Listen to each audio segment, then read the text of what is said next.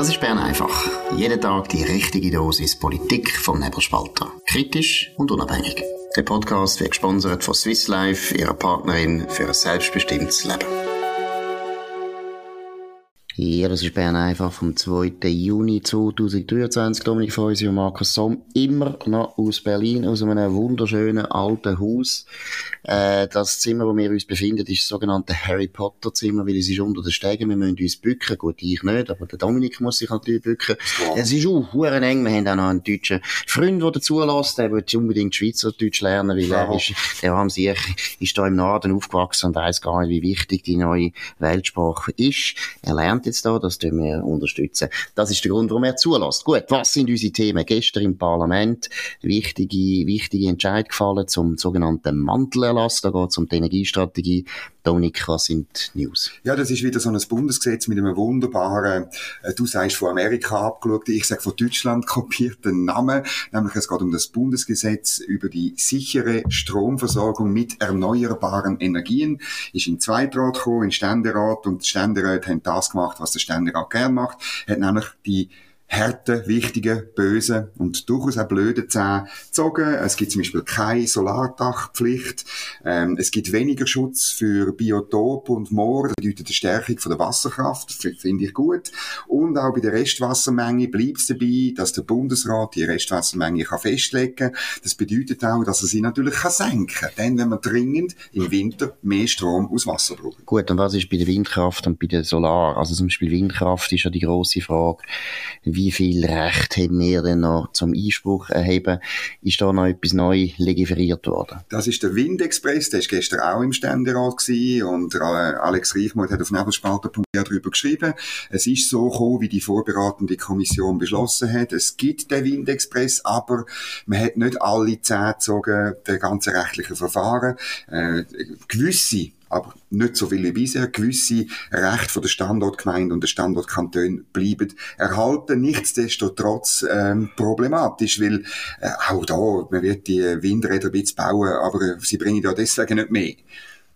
Genau, das ist der Punkt. Also erstens bringen es nichts und zweitens ist es wahrscheinlich schon so, dass sehr viel Widerstand äh, da ist. Bis jetzt haben wir ja praktisch keine Windräder können bauen. Aus meiner Sicht, eben wie gesagt, wie es nichts bringt, bringt es auch nichts da solche Einspruchsrechte, die ich sonst normalerweise sehr kritisiere, dass man die völlig äh, abschafft. Gut.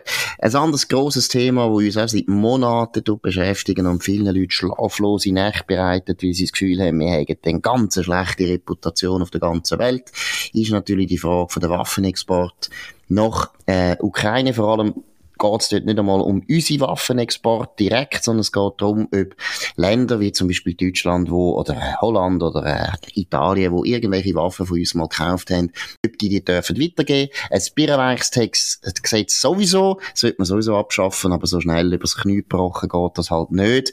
Jetzt hat man wieder eine neue Kompromisslösung versucht. Dominik, was sind die Einzelheiten? Ja, du sagst es wieder, oder? Man hat schon den zweiten Kompromiss, äh, haben wir schon, hat man schon gescheitert, ist schon, ist schon im Parlament runtergefallen.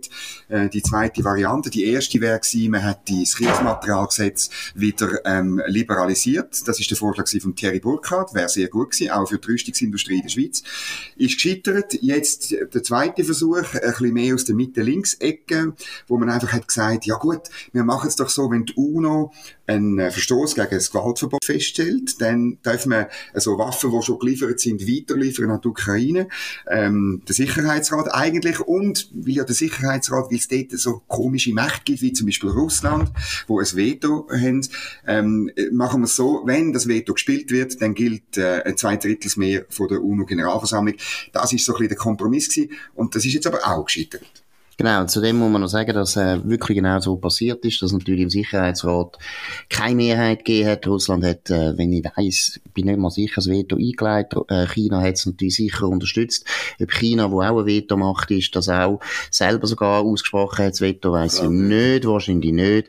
Hätte gar nicht äh, Sinn gemacht. Mhm. Was wichtig ist, die Generalversammlung hat wirklich die Invasion von der Ukraine durch Russland verurteilt, und zwar mit 141 Stimmen. Seinerzeit äh, fünf sind dagegen gewesen und 35 Länder haben sich enthalten. Es gibt aber gleich eine Zweidrittelmehrheit, eine eindeutige. Die UNO hat 193 Mitgliedstaaten, 128 wären die Mehrheit gewesen. Also das hätte man auf jeden Fall erreicht gehabt. Die Schweiz hätte dann können eigentlich da zustimmen nachher, aber wie gesagt, das ist nicht äh, das Thema. Gut, jetzt müssen wir sagen, wir haben es natürlich gewusst, dass der Bundesrat Bern einfach lost und deshalb auch sofort sich an die Arbeit macht. Wir haben ja gestern äh, auf das Problem hingewiesen, dass wir auch immer noch eine Handelsflotte haben, wo wahrscheinlich, haben wir vermutet, ich habe es nicht selber gewusst, aber wahrscheinlich mit Öl oder besser gesagt mit Diesel betrieben wird, was wirklich ganz, ganz schlimm ist. Also der Beitrag von unserer Handelsflotte an die Klimaerwärmung, wo sicher im Bereich von 5 bis 6 Grad Celsius liegt, den müssen wir wirklich mal angehen. Und jetzt, äh, weil natürlich Bern einfach das gestern aufgegriffen hat, hat der Bundesrat jetzt gerade sofort sich an die Arbeit gemacht. Dominik, um was geht's? Ja, heute eben die ausführende Gewalt sozusagen, die Exekutive, der Bundesrat ausführende Gewalt von Bern einfach. Der Bundesrat verabschiedet die neue maritime Strategie für die Schweiz. Ähm, das ist eine großartige Sache. Da gibt's ganz viele Punkte. Völkerrecht, maritime Wirtschaft, maritime Umwelt, maritime Wissenschaft und Forschung.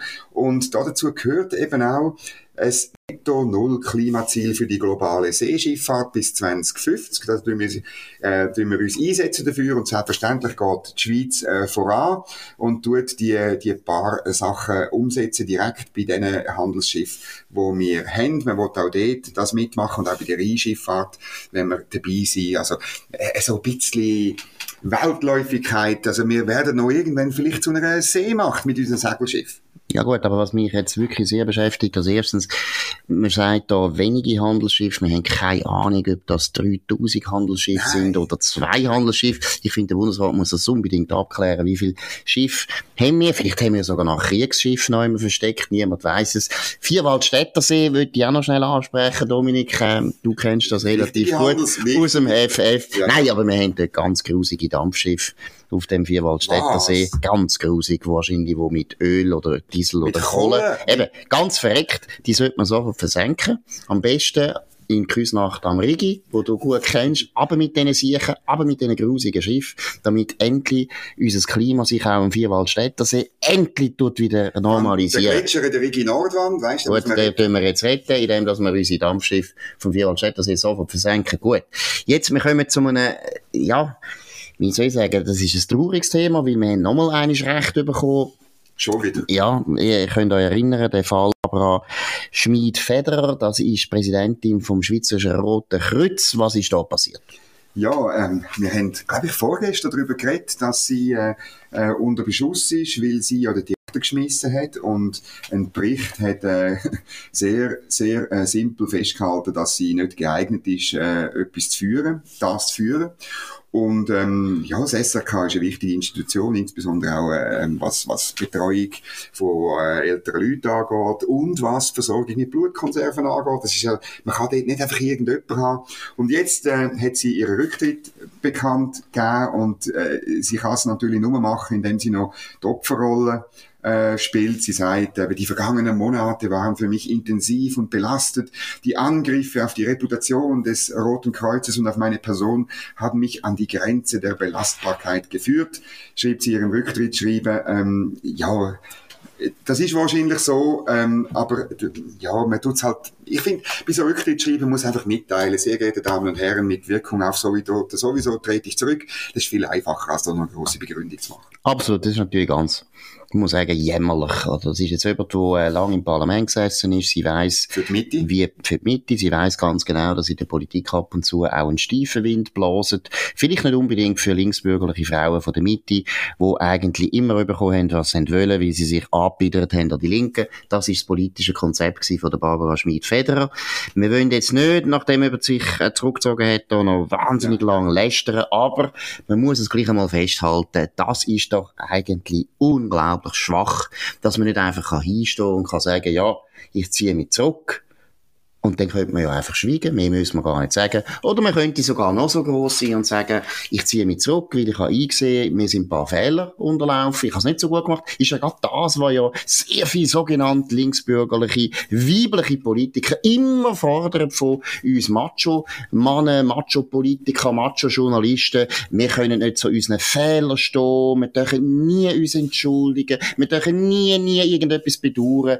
Da hätte jetzt Barbara Schmid-Federer die Chance gehabt, zu zeigen, zeigen, wie man das macht. Als reife Frau, als reife Politikerin hätte sie können sagen, ja, wir sind da Fehler unterlaufen, deshalb tue ich mich zurückziehen. Nein, sie macht uns eigentlich dafür verantwortlich. Genau. Sie sagt eigentlich, ja, mehr, oder, wo da jetzt das kritisiert haben, auch die Leute, die den Bericht geschrieben haben, wo NZZ hat sie ganz scharf genau, wo zum Schluss, aber zum Schluss gekommen sind, dass sie versagt hat, oder? Das ist ja nicht die Journalisten, die das gesagt haben, das ist ein unabhängiger Genau. Bericht gewesen. Vier Verwaltungsräte sind ja schon zurückgetreten aus dem SRK. Also sie hat versagt in den Augen von vielen Leuten, die sehr nahe dran sind, das untersucht haben, nicht Journalisten und so weiter, nicht bösartige SVP-Politiker und so weiter. Nein, sie hat wirklich etwas nicht gut gemacht. Das kann passieren. Wir machen auch Fehler. Wir, wir versagen auch. Weiss Gott, wir versagen ab und zu auch. Aber gerade dann muss man doch nicht sich irgendwo zurückziehen und sagen, oh, ist so schlimm und Gesundheit hat jetzt gelitten und deshalb muss ich zurückführen. Also, Also ja. Ich habe einmal ähm, die Ehre gehabt, äh, ein Rücktrittsschreiben von einem Nationalrat müssen zu verfassen. Äh, die, die meinen Lebenslauf kennen, wissen jetzt wer. Wir nennen jetzt ausnahmsweise keinen Namen, sonst tun wir immer Namen nennen. Ähm, und die Person hat mich dann gefragt, muss ich einen Grund angeben? Und ich habe gesagt, nein, mach das nicht. Schreib einfach, sehr geehrter Herr Nationalratspräsident, mit sofortiger Wirkung und so weiter. Ganz einfach. Weil das landet eh, es interessiert eh niemand, es landet irgendwo in einem Archiv, fertig, Schluss, die Bus. Und für die Gründe interessiert sich niemand mehr. Für den Bericht allerdings, jetzt im Fall vom SRK natürlich schon. Genau, und man kann sich natürlich auch lächerlich machen. Und wenn nachher steht, Barbara Schmid-Federer ist aus gesundheitlichen Gründen zurücktreten, wie das steht im 20 Minuten, dann macht man sich eben lächerlich. Gut, wir haben das Thema erledigt. Jemand, wo auch leidet unter gesundheitlichen Problemen offensichtlich, und das ist jetzt ein bisschen weniger lustig. Dominik, um was geht's? Ja, da, ihr habt es vielleicht mitbekommen, der Joe Biden ist gestolpert über, es hat geheißen, ein Sack, aber wenn man so genau äh, schaut, das ist also maximal ein Säckli, ähm, wo man sieht, äh, die Bildzeitung äh, zeigt so ein, äh, äh, letztlich ist das so ein Säckli zum Beschweren vom Teleprompter, hat man das Gefühl auf dem Bild, wo er kann ja auch nicht mehr äh, reden ohne Teleprompter, der arme Joe Biden. Ähm, und äh, ja, was, was bedeutet das? Man tut jetzt in den ganzen USA redet man wieder zum x Mal über den Gesundheitszustand, über das Alter von Joe Biden. Das schadet ihm natürlich, oder findest du nicht? Ja, erstens schatzen, aber gleichzeitig muss man auch sagen, wenn man die Bilder anschaut, oder vor allem, wenn man das Video anschauen, also es ist, äh, es ist schmerzhaft, weil es zeigt einfach wirklich einen alten Mann, wo halt umgeht. Und für alte Männer ist das erstens etwas, wo ab und zu passiert. Und zweitens, es ist auch etwas Schmerzhaftes für alte Männer. Es ist auch gefährlich. Also alte Männer können sich, oder auch alte Frauen, Genau. können sich leicht verletzen. Und was eigentlich am schlimmsten ist, finde ich an dem Bild, ist nachher, wie man sieht, wie er Mühe hat, selber wieder aufzustehen. Sie müssen, oder? Er probiert nämlich zuerst selber aufzustehen und dann äh, merkt man, nein, es geht nicht. Und dann kommen sofort natürlich Leute, äh, Militärpersonen, die ihn probieren zu stützen und so weiter. Der Mann tut einem leid, wäre nicht ein unglaublich unbelehrbarer, sturer Politiker, weil er könnte wirklich zurücktreten und er müsste auch im Interesse von dem Land zurücktreten, wie seine mentalen Fähigkeiten, seine gesundheitliche Posi äh, Situation ist nicht so, dass er als mächtigster Präsident von dem, von dieser Welt überhaupt Ja, noch kann weiter das Amt ausführen. Es geht eigentlich nicht. Es ist verantwortungslos, was der Mann macht. Und noch viel schlimmer ist sein Umfeld, insbesondere Jill Biden, seine Frau, wo das Doktor. zulässt. Dr. Dr. Jill Biden, Jill wobei sie hat irgend so einen, ja, ja, was ist es, Soziologie oder Pädagogik, irgend so einen, ja, ja, so einen weichen Doktor. Ich sag das ist deswegen, ich sag das deswegen, weil in Amerika ist eigentlich nur ein Doktor, ein richtiger Doktor, also ein Arzt.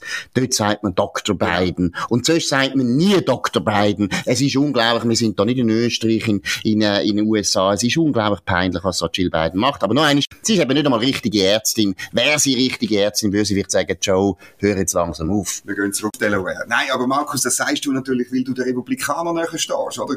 Demokraten haben schlicht und einfach ein Problem. Ohne Joe Biden sind die Präsidentschaftswahlen vom nächsten Jahr sind einfach durch. Ja gut, aber wenn ich Demokrat wäre, hätte ich auch Angst. Oder? Wenn ich, also das ist ja, und das ist ja so. Nein, es ist ja so, sogar Hillary Clinton, gut, das ist so, so natürlich eine Schlange, wo der Joe Biden noch nie hat mögen. Nein, aber es ist ja auch so, dass die Demokraten durchaus Angst haben und wissen, das ist ein unglaubliches Risiko. Sie wissen, oder sie glauben zumindest, Joe Biden hat die besten Chancen gegen, gegen Donald Trump. Ist nicht so. Aber ich bin ja gar nicht mehr so sicher, wenn das so weitergeht, natürlich nicht, oder? Umso mehr solche Geschichten passieren, umso mehr Amerikaner werden sagen, nein, es geht nicht. Ich glaube, die neueste Umfrage unter Demokraten zeigt schon bei den Demokraten, dass etwa 62 Prozent, wenn es mir recht ist, äh, sagen, der Joe Biden sollte nicht mehr antreten, weil aus gesundheitlichen Gründen ist das nicht mehr möglich, es ist nicht mehr sinnvoll. Also auch Demokraten wissen schon, dass es ein Risiko ist. Und zweitens, also ich muss wirklich mal sagen, man muss ein bisschen die staatspolitische Verantwortung sehen. Ja, unbedingt. Ich meine, der, der Wilson, der Präsident, der Amerika hat während dem Ersten Weltkrieg, ist eigentlich kurz bevor er dann noch ein Amt aufgehört hat, wobei kurz, nein, ein Jahr lang, mhm. ist der so krank gewesen, und zwar ähm, im, im Hirn, der hat praktisch nicht mehr können denken, der hat nicht mehr können handeln, der hat nicht mehr können entscheiden und man hat das alles verborgen. Vor der Öffentlichkeit ein unglaublicher Skandal, wo man eigentlich erst Jahrzehnte später erfahren hat. Man muss sich das vorstellen. Es ist dort eine Zeit gewesen, gerade nach dem Ersten Weltkrieg, da ist es wirklich um Leben und Tod gegangen und Demokraten damals auch, oder, haben das zugelassen, dass ein Präsident, der eigentlich nicht mehr fähig war für das Amt, noch weiter das Amt ausgeführt hat zum Schein. Und dann irgendwelche Berater haben natürlich dann unter anderem auch seine Frau, hat eine grosse Rolle gespielt, hat eigentlich Politik gemacht von den USA. Das jetzt Und das ist heute ganz offensichtlich auch der Fall mit Joe Biden. Ich würde aber noch erinnern, schnell, an Jimmy Carter. Ich könnte vielleicht, äh, ja. nicht alle können sich erinnern an das. Aber Jimmy Carter ist ja 1980 von Ronald Reagan geschlagen worden. In der Präsidentschaftswahl übrigens hat das niemandem Reagan zugetraut, oder? Alle genau. haben gesagt, das ist ein Vollidiot. Das ist ja nur ein Schauspieler. Hat keine Chance, ist ein Cowboy aus Kalifornien.